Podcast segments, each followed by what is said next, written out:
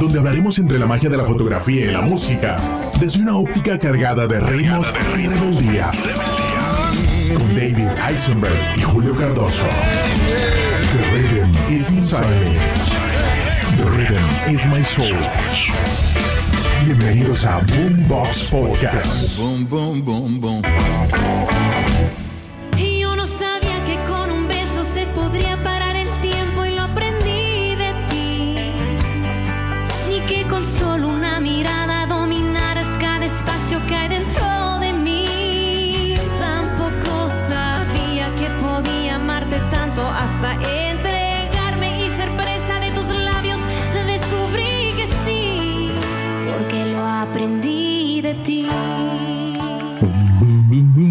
Podcast, Inspector. Hoy tenemos algo tan interesante, un grupo con ADN de México Ok. y con ADN de Estados Unidos. Y bueno, sí, ah, esa tenemos mezcla especial.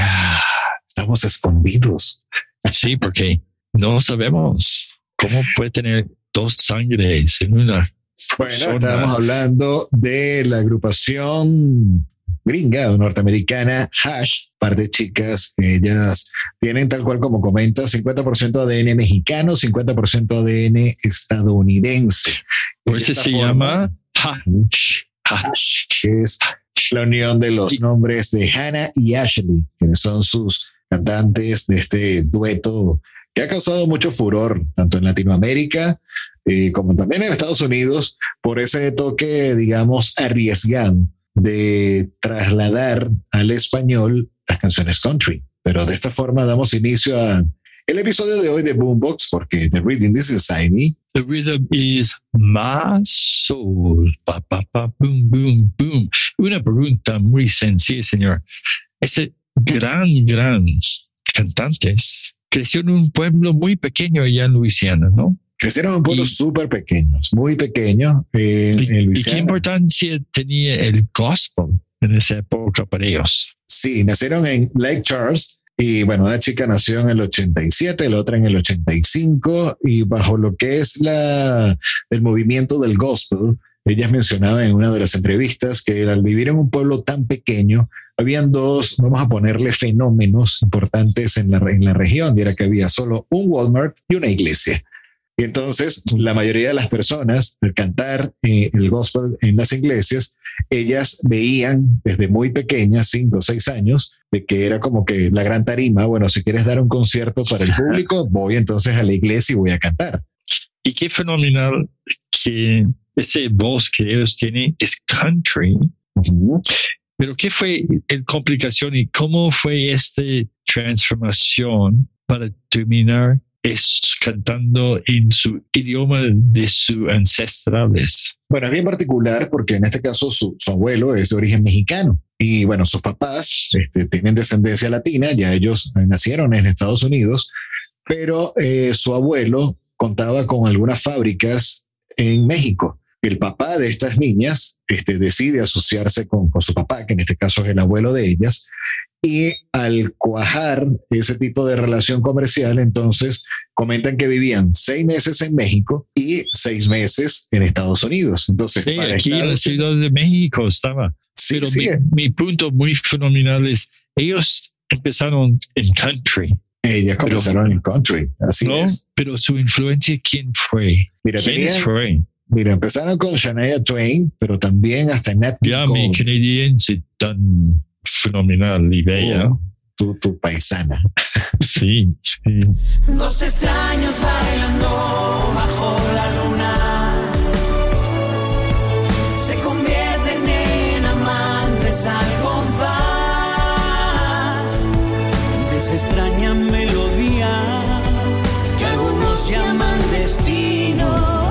otros prefieren llamar casualidad.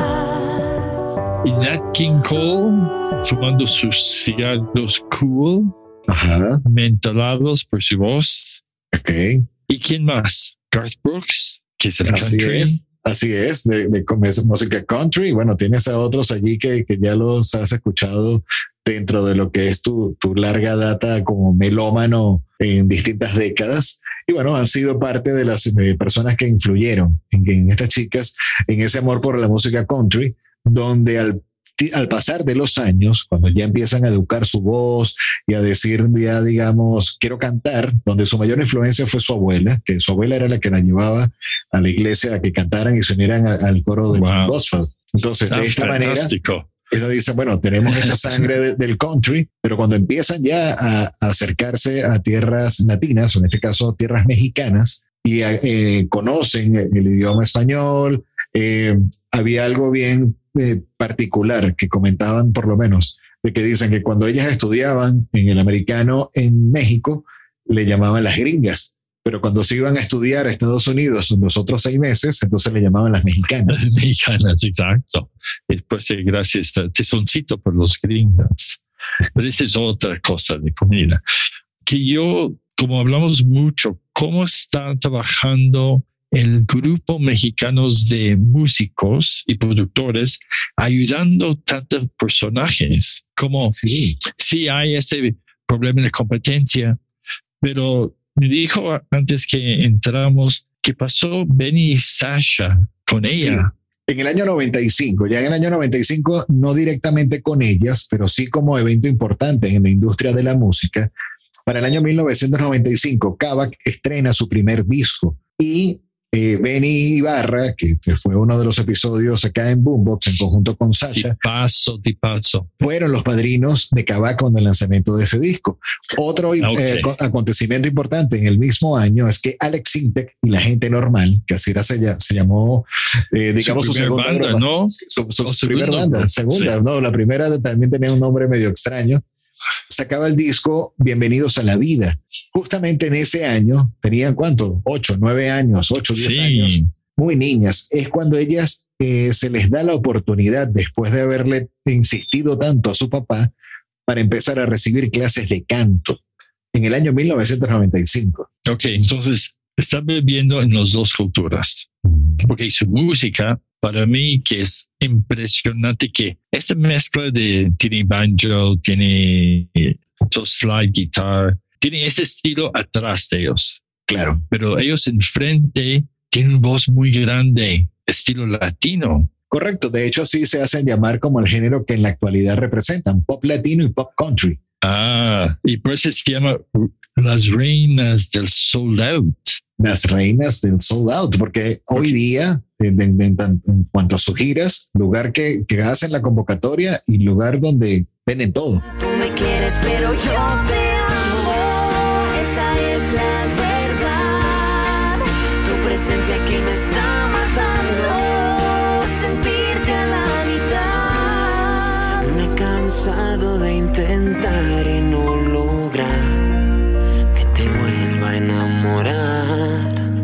Sé que no me quieres lastimar, pero tengo que soltarte.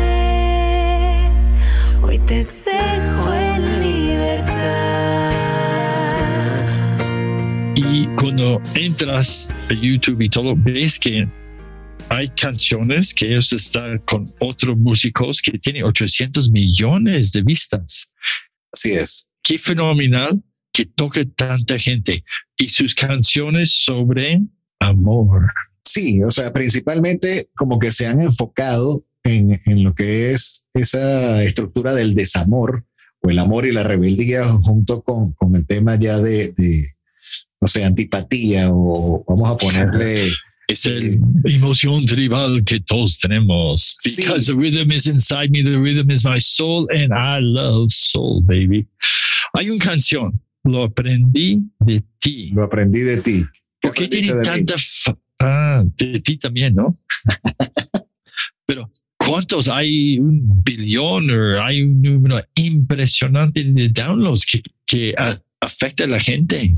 ¿Cuánto y, y cómo fue esa historia? Mira, han ganado, han ganado premios hasta del primer billón de reproducciones en YouTube. Eh, forman parte de lo que es eh, la Asociación de Fonograma en México, Amprofon, donde eh, han, han, tenido ya por lo menos certificaciones, por, como el caso de Mundos Opuestos, que fue premiado como el disco de oro más latino dentro de lo que ha sido la receptividad musical que ha tenido eh, ellas como, como músicos. ¿Qué pasa? No es sino hasta el año 2003 donde eh, comentan ellas de que, bueno, su papá era como que su primer promotor de demos. Mira, escuchan a mis hijas, este, quieren que mis hijas canten. es, porque es el clásico, ¿no? Sí, sí, Cuando sí. piensas, Beyoncé también, su papá vendió su casa uh -huh. y vivía en un departamento. El papá tiene tanta confianza con, con el talento de su, su hija y veas como, como ese apoyo dentro de, de la familia y el sistema.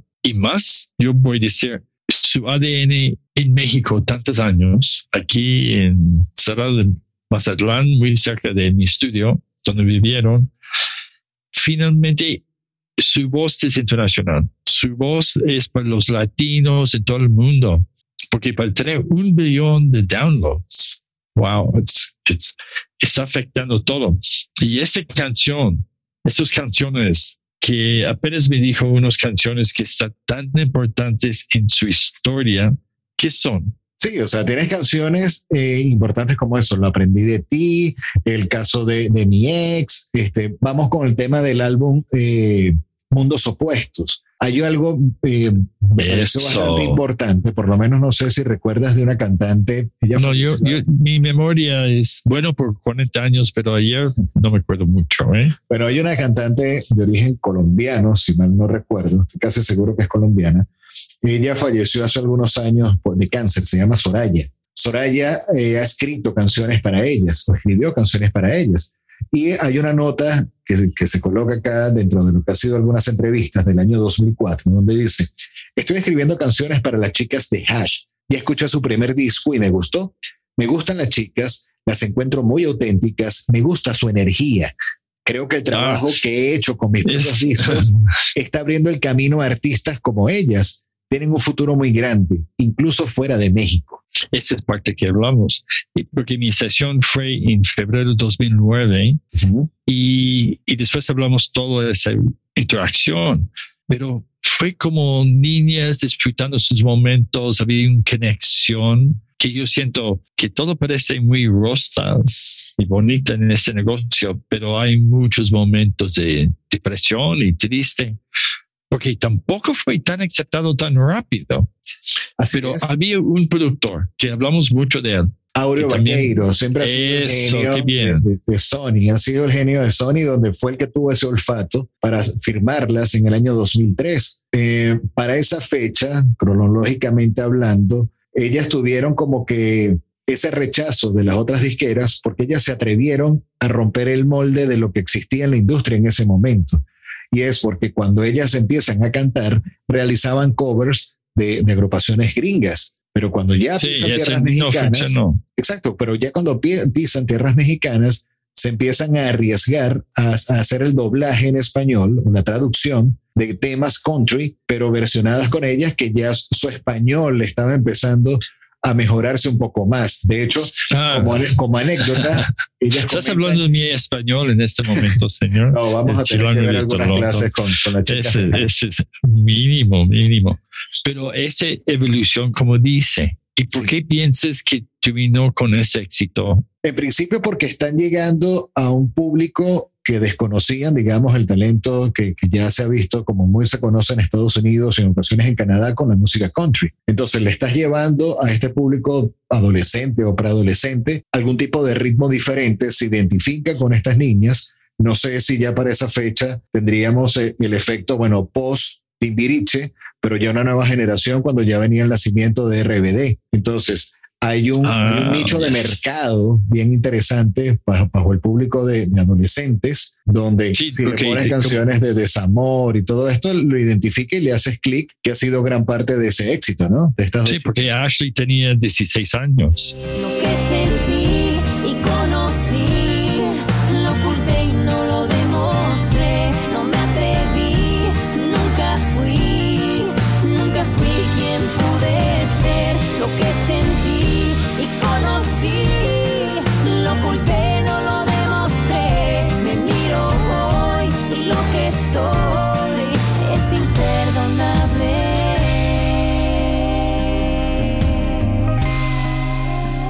es muy interesante, este momento de RBD, de, de Benny, ¿no? Que esa música ya tiene posición, pero ellos hizo mucho más, porque RBD, muchos de esos grupos ni existen hoy en día, ¿no? Pero hay una evolución. Pero apenas escuché uno, una canción que hicieron con Miguel Bosé. Miguel Bosé, siempre Miguel Bosé anda por allí, anda haciendo de las suyas. y para mí, esto es tan importante porque hay una orquesta de cellos y todo. Se Si tú no puedes, pero sientes que ellos están en kinder, están disfrutando frente a toda la gente, está disfrutando los momentos de músicos, artistas juntos. Y siento, esa es parte. Y para COVID, también estamos hablando de, tiene uno se toilet paper. Paper. Sí, no, no, o sea, las chicas realmente se disfrutan lo que hacen. Eso lo hemos eh, ido observando con transcurrir de sus años de carrera artística.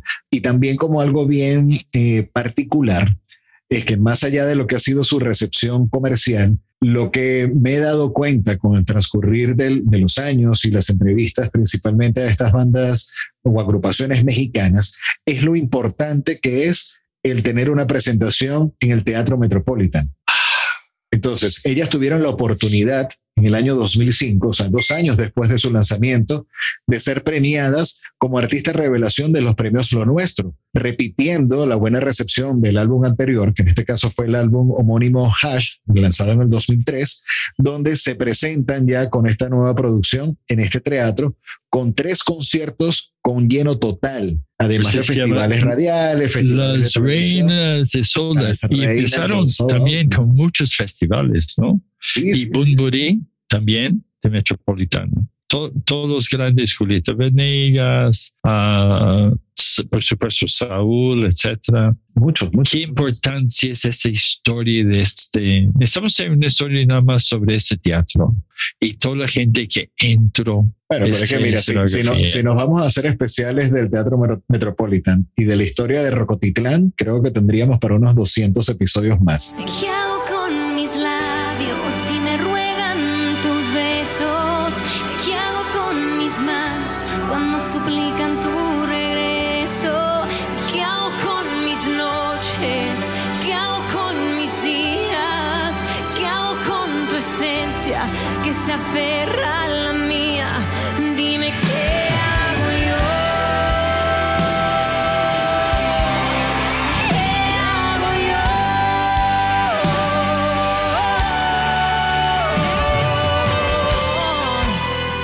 Está bien porque yo tengo bastante tiempo en domingo de las 9 a 12, pero hay lugares como hablábamos, este gran productores y, y el y este amor de los músicos dentro de sus momentos, ¿no? Porque también Hash hizo algo con Matisse y otro allá en Nueva York que tuvo más de 800 millones. Y un álbum cover, The Unforgiven, de Metallica. Participaron en el álbum de covers de más reciente, que de hecho hubo una cierta crítica, que no, no estoy seguro, creo que fue Maluma, que también lo, lo involucraron en este álbum de, de los 40 años de Metallica, así como que bueno, hasta, hasta dónde la música... Sí, pero, Urbana. pero sí, no, no riesgo algo. Pero ese que hablamos que fue más de 800 mi- millones de downloads fue con Melendi allá en Nueva York y todo. Este español. Para mí, Ajá. Sí, y, y como se mezcla, hablamos mucho sobre la gente fuera de Latinoamérica que, que disfruta su cultura, su idioma. Ese, ese es el grupo que da mucha alegría, sus canciones y todas esas bandas. Porque para tener un billón de downloads, Claro, pero es que ha- hay un trabajo de, de, o sea, bien titánico detrás de lo que ha sido la, la parte de preproducción, por llamarlo de alguna forma. Y es porque estas chicas han tenido presentaciones hasta en más de 150 países. Eh, o sea, wow. más de, corrijo, no más de 150 países. Han tenido más de 150 presentaciones en toda Latinoamérica. Solamente Latinoamérica. estaban muchos de los festivales cuando empezaron, ¿no? estuvieron en Villa del Mar. Yo recuerdo en algún momento eh, semanas de presentaciones que tuvieron en Venezuela. Ahí fue donde yo empecé a escuchar de esta agrupación Hash. Obviamente no, no era de, de mi agrado o de mi atención en ese momento porque lo veía como una agrupación para, para niñas, así. Pero Sí. pero sí tiene su, su, su, su tema, ¿no? Sí, como Benny y todo, etcétera. Pero, y Kalimba también, como empezó, sí. Pero la fenomenal de ellos es esa mezcla de ADN, ¿no? Pero ADN de los, como son de Luisiana, del sur, Sí. y ese es un ritmo de vida diferente, pero capta el idioma español y da ese romancia, ese momento de, y, y sus voces son, esa educación de voz, qué importancia. Claro, es que, bueno, si, si a la ver vamos, duraron ocho años entrenando antes de grabar su primer disco. Otro punto importante, por lo menos con Aureo Vaqueiro, que, que la estaban relatando ellas en, en una entrevista, es que habían frases de las canciones ya en español donde les costaba hacer la pronunciación. Y en plena grabación, Aureo le decía, colócate un lápiz en la boca y repite tantas veces sea necesario hasta que te salga bien. Eres el peor amor que he conocido, tan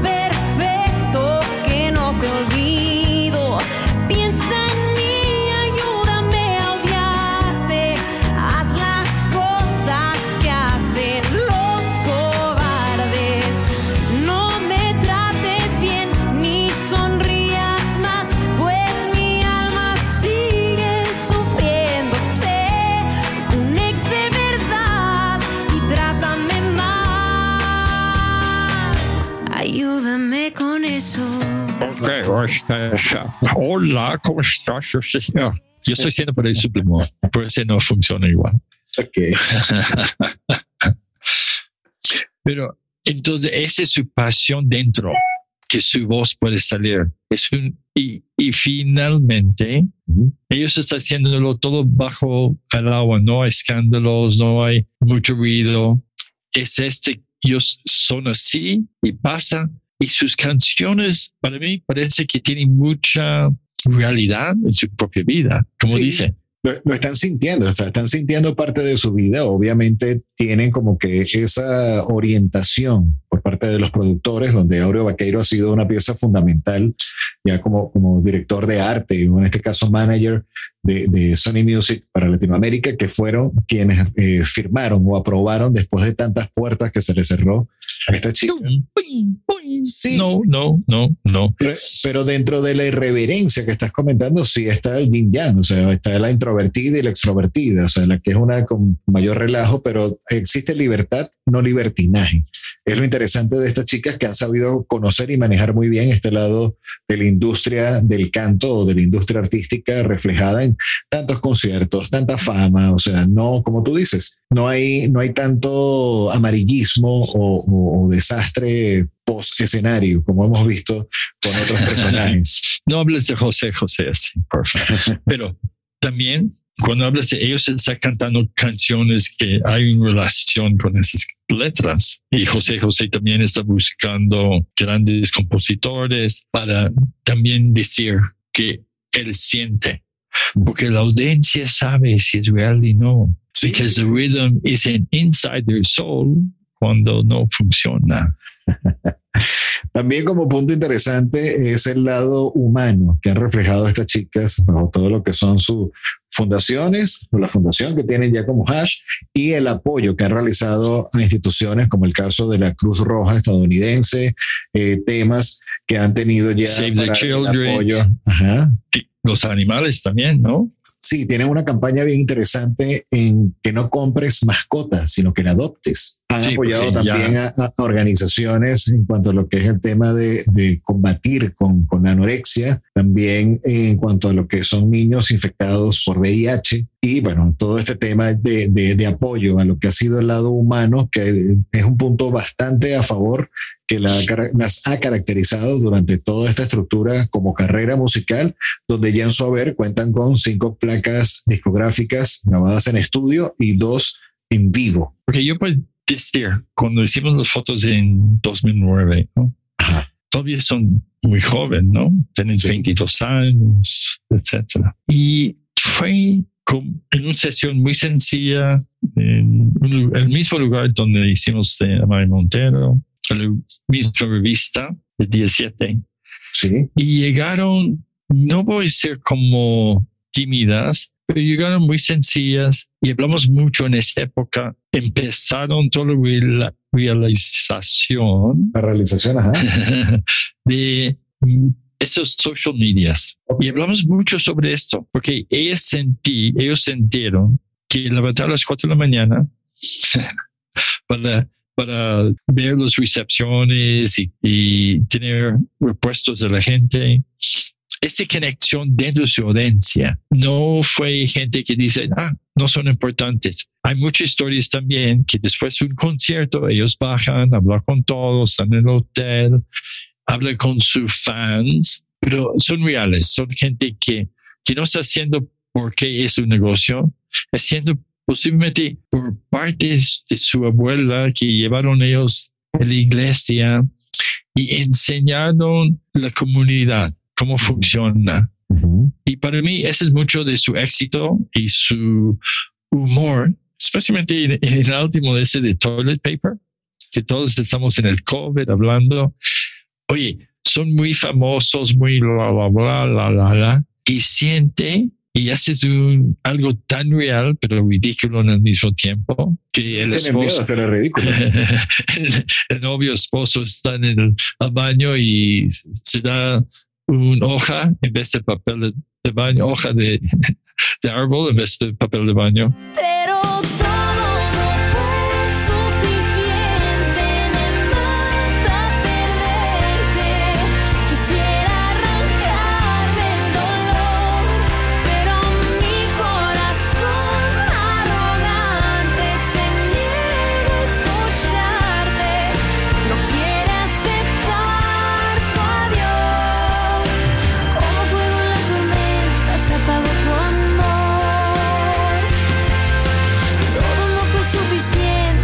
suficiente, todo es nada hoy. Ese es algo hoy en día que la gente son tan serios que hay pocas que puede llegar mucho más. Decir, así somos. Claro, claro, claro. Sí, y realmente, o sea, dentro de ese corte de humor y el, y el ser lo, lo suficientemente cercanos o amables. De hecho, en algunas entrevistas dice, oye, pero son hasta mucho más simpáticas de lo que nosotros mismos pensábamos, porque son, son bien dadas para el tema de, de entrevistas. Sí, obviamente respetan mucho de hablar de su vida profesional, no abordan tanto su vida personal, pero sí son este, personas bien, bien formadas a lo que nos compete, digamos, de lo que estamos hablando en el episodio, y es el lado musical, el lado artístico. Por lo menos el caso de Ashley, ella se encarga de lo que es voz, guitarra, piano y melódica, mientras Ah, ok. Hannah también acompaña con la voz y guitarra, pero también sabe tocar piano, armónica, bombo, mandolina y la pandereta o el pandero. Mandolina, wow.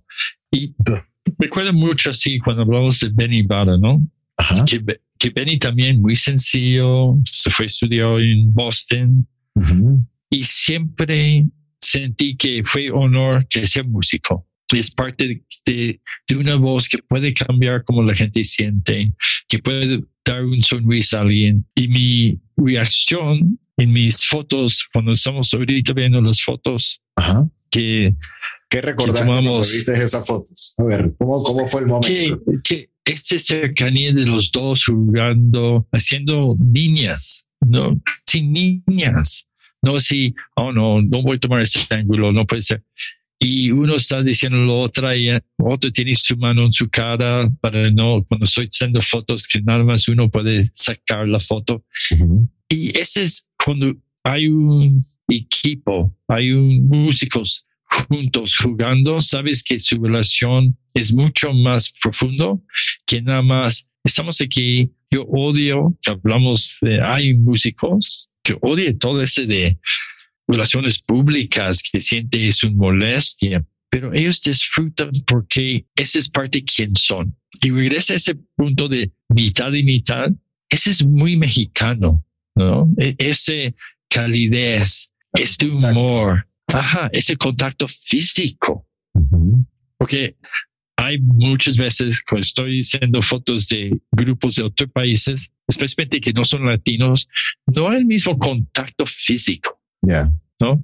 Y siento, esa es la belleza también de su éxito. Bueno, si comparamos en este caso la experiencia que tuviste con David Byrne, en este caso de origen inglés, pero que ha vivido tantos años en Estados Unidos, a lo que es la comparación con las chicas Hash, ahí tienes como que el cielo a la tierra, ¿no? Igual.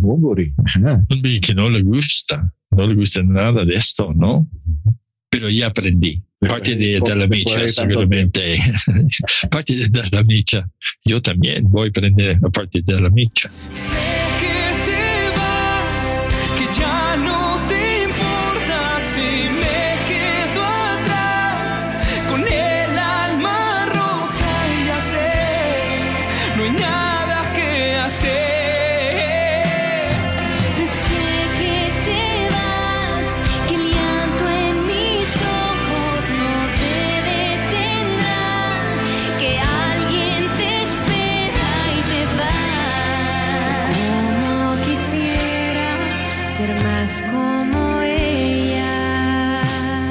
¿Colocaste música en esa sesión? ¿Le pusiste algo? En ese, no, porque llegamos en un lugar, pienso que sí fue en Sony, voy a pensar, pero no, es muy interesante. Hay unos disqueras, lugares que no hay música. Ok.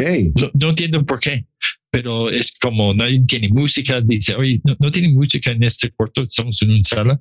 No, aquí no hay música. ¿Cómo? Ese es parte de los problemas siempre que fue una industria de negocio, base los viejos independientes como Chess Records o Blue Note, etcétera, fue pequeños Mm, y la gente entró a ser ingenieros de, de, de música porque ese fue sus pasiones. exacto. Como no- nosotros de Boombox Podcast.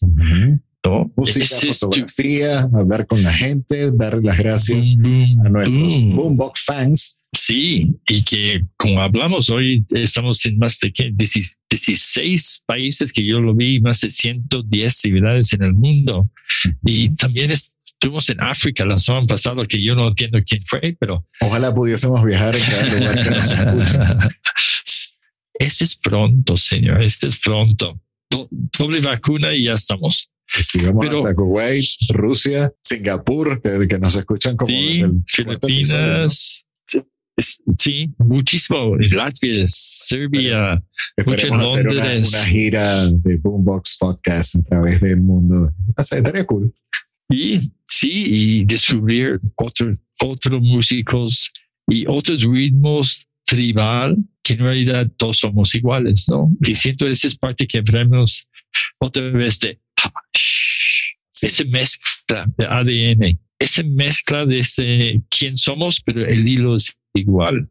El hi- hilo es igual y por eso tenemos Boombox Podcast. Así es. Entonces, bueno, fíjate que- cómo nos ha sorprendido, este, en mi caso, dentro de lo que ha sido la, la investigación que hemos realizado por parte de estas chicas, que sí en algún momento eh, eh, supe de su existencia musical, no pensé que habrían hecho tantas cosas. Y de hecho, a la fecha siguen activas, porque esto que estás hablando de la canción que terminó Toilet siendo como una, ajá, como una parodia que, que subieron en, en, en YouTube de Toilet Paper, eh, siguen vigentes. Ya, bueno, una de ellas está casada, tiene un bebé, eh, o sea, han ido evolucionando en sus vidas familiares y personales, pero no han abandonado el proyecto. El proyecto sigue continuando, no, no es un, ya no, quizás no está tan dirigido ahora a un público tan preadolescente, sino ya un poco más contemporáneo, por eso han ido mutando dentro de lo que son sus ritmos de cómo se dieron a conocer en el tema country, donde ya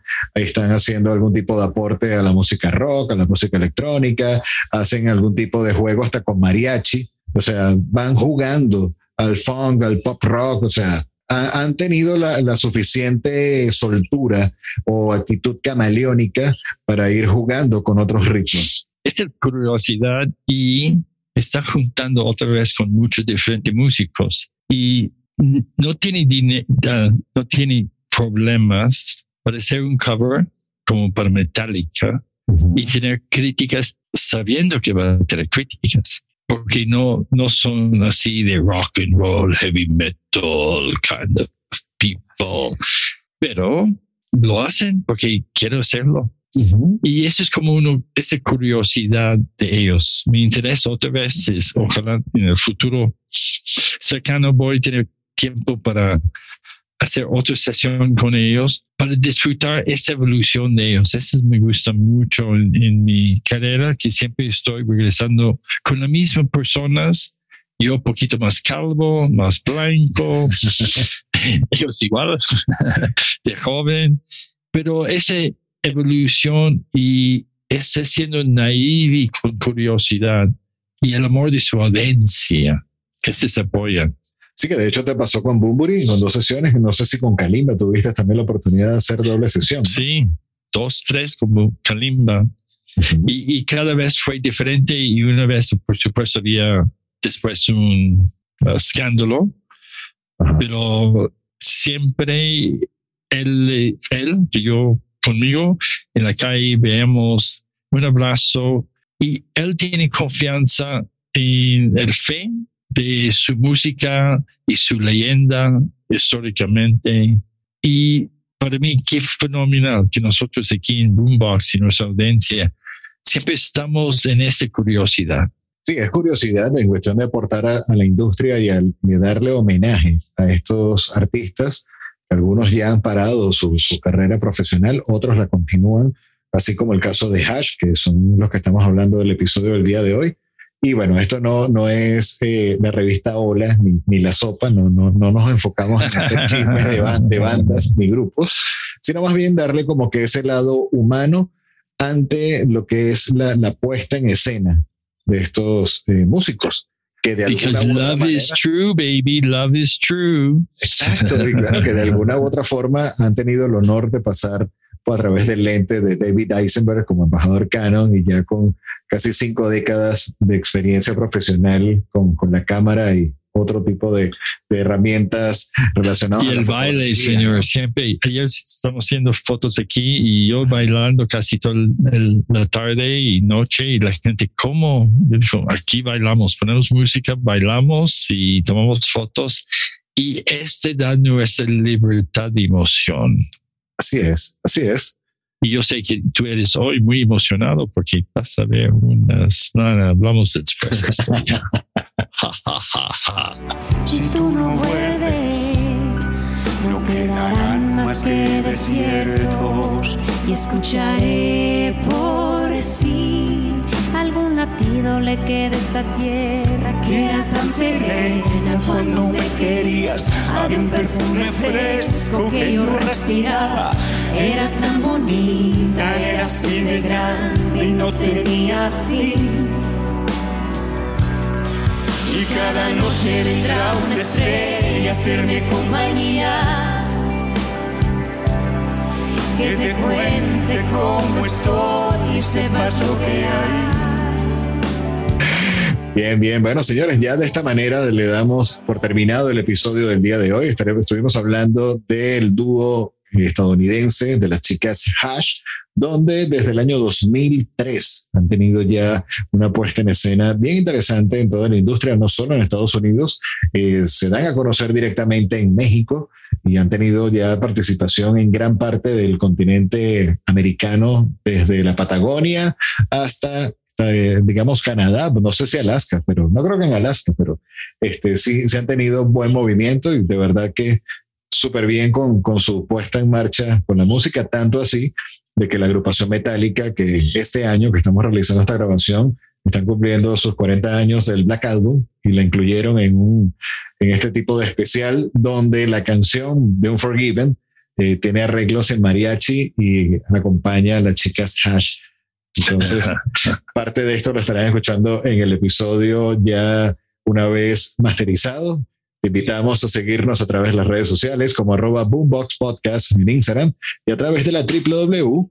Señor, una pregunta muy sencilla. ¿Qué pasó? Tenemos una gran audiencia. ¿Por qué no dijimos antes que hablamos de bla, bla, bla, de boombox.net, etcétera? ¿Quién? ¿Quién es disfrutando mucho nuestra audiencia hoy en día? ¿No? Tenemos, yo ahorita recibí uno de Shotel, fotógrafo, ah, Ricardo Vizcaya, tenemos- otro de Pizza Strong, otro de, ah, Julio Cardoso, ah, es tú. Ok. Pero muy importante de todos, ¿no? Siempre estamos en conexión, mándanos tus ideas, preguntas, porque finalmente somos la familia aquí en Mira, es, Boombox. es- tan así que me llamó mucho la atención hace una semana que, digamos, por detalles técnicos, no pudimos publicar el episodio un martes, sino se publicó un miércoles. Y me pregunta Montserrat, eh, oye, ¿qué onda? ¿Que ¿Por qué no salió el episodio el día de hoy? Oye, estamos resolviendo algunos temas técnicos, pero ya para mañana podrás contar con el episodio. Ah, qué bueno, sí me preocupé. O sea, están pendientes y tienen esa confianza de podernos eh, preguntar sin ningún tipo de miedo, sin ningún tipo de pena. Oye, ¿qué onda? ¿Qué pasó? ¿Sucedió algo? ¿No? Este, ¿Cómo va el proyecto? Ok, qué bueno con, con, con Lupillo. Y ahora de Lupillo se fueron a Bumburi.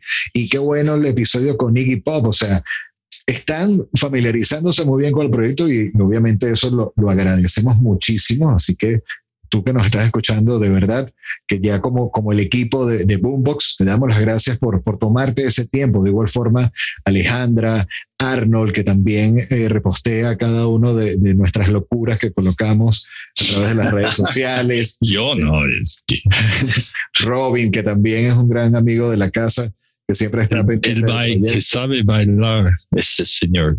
El gran Mau que, que anda allí. Bueno, hay, hay de todo un poco, grandes amigos que se han ido acercando a, a todo este proyecto que ya próximamente eh, vamos para el año desde que nació, bueno, año y medio que nació, digamos, esa semilla de, de Boombox.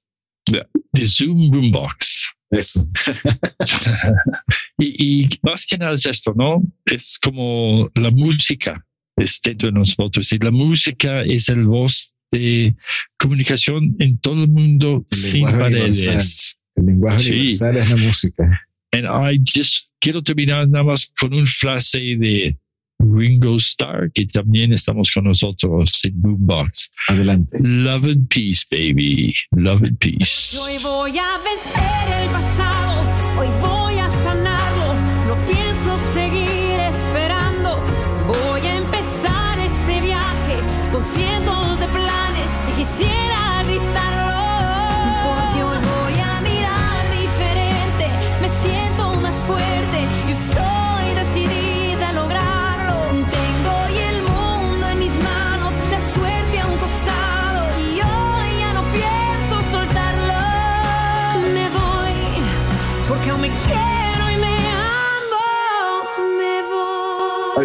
nos vemos. Boom Boom Boombox Podcast. Y así culmina este episodio de Boombox Podcast.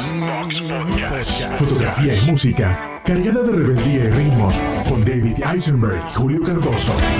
www.boomboxpodcast.net Boom, boom, boom, boom.